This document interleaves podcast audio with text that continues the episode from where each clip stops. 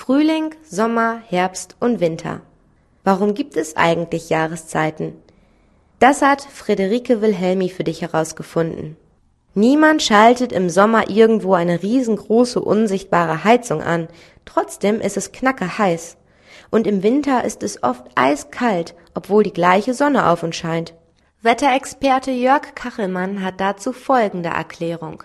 Die Jahreszeiten gibt es, weil wir ein bisschen schräg im Weltall stehen. Und damit meint er folgendes. Die Erde dreht sich um die Sonne. Das dauert genau ein Jahr.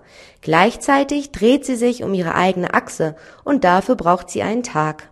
Solange unsere Seite in Richtung Sonne schaut, ist bei uns Tag. Und in dem Moment, wo wir uns von der Sonne wegdrehen, fängt die Nacht an und auf der anderen Seite der Erde geht die Sonne auf.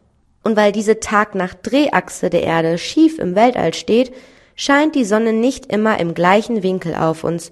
Diese Veränderung des Winkels ist verantwortlich für unsere Jahreszeiten.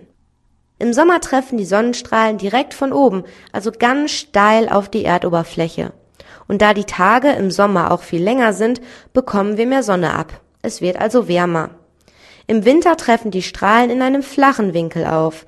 Das kannst du auch im Stand der Sonne sehen. Sie steht viel niedriger über dem Horizont als im Sommer und deshalb erwärmt sich die Erde weniger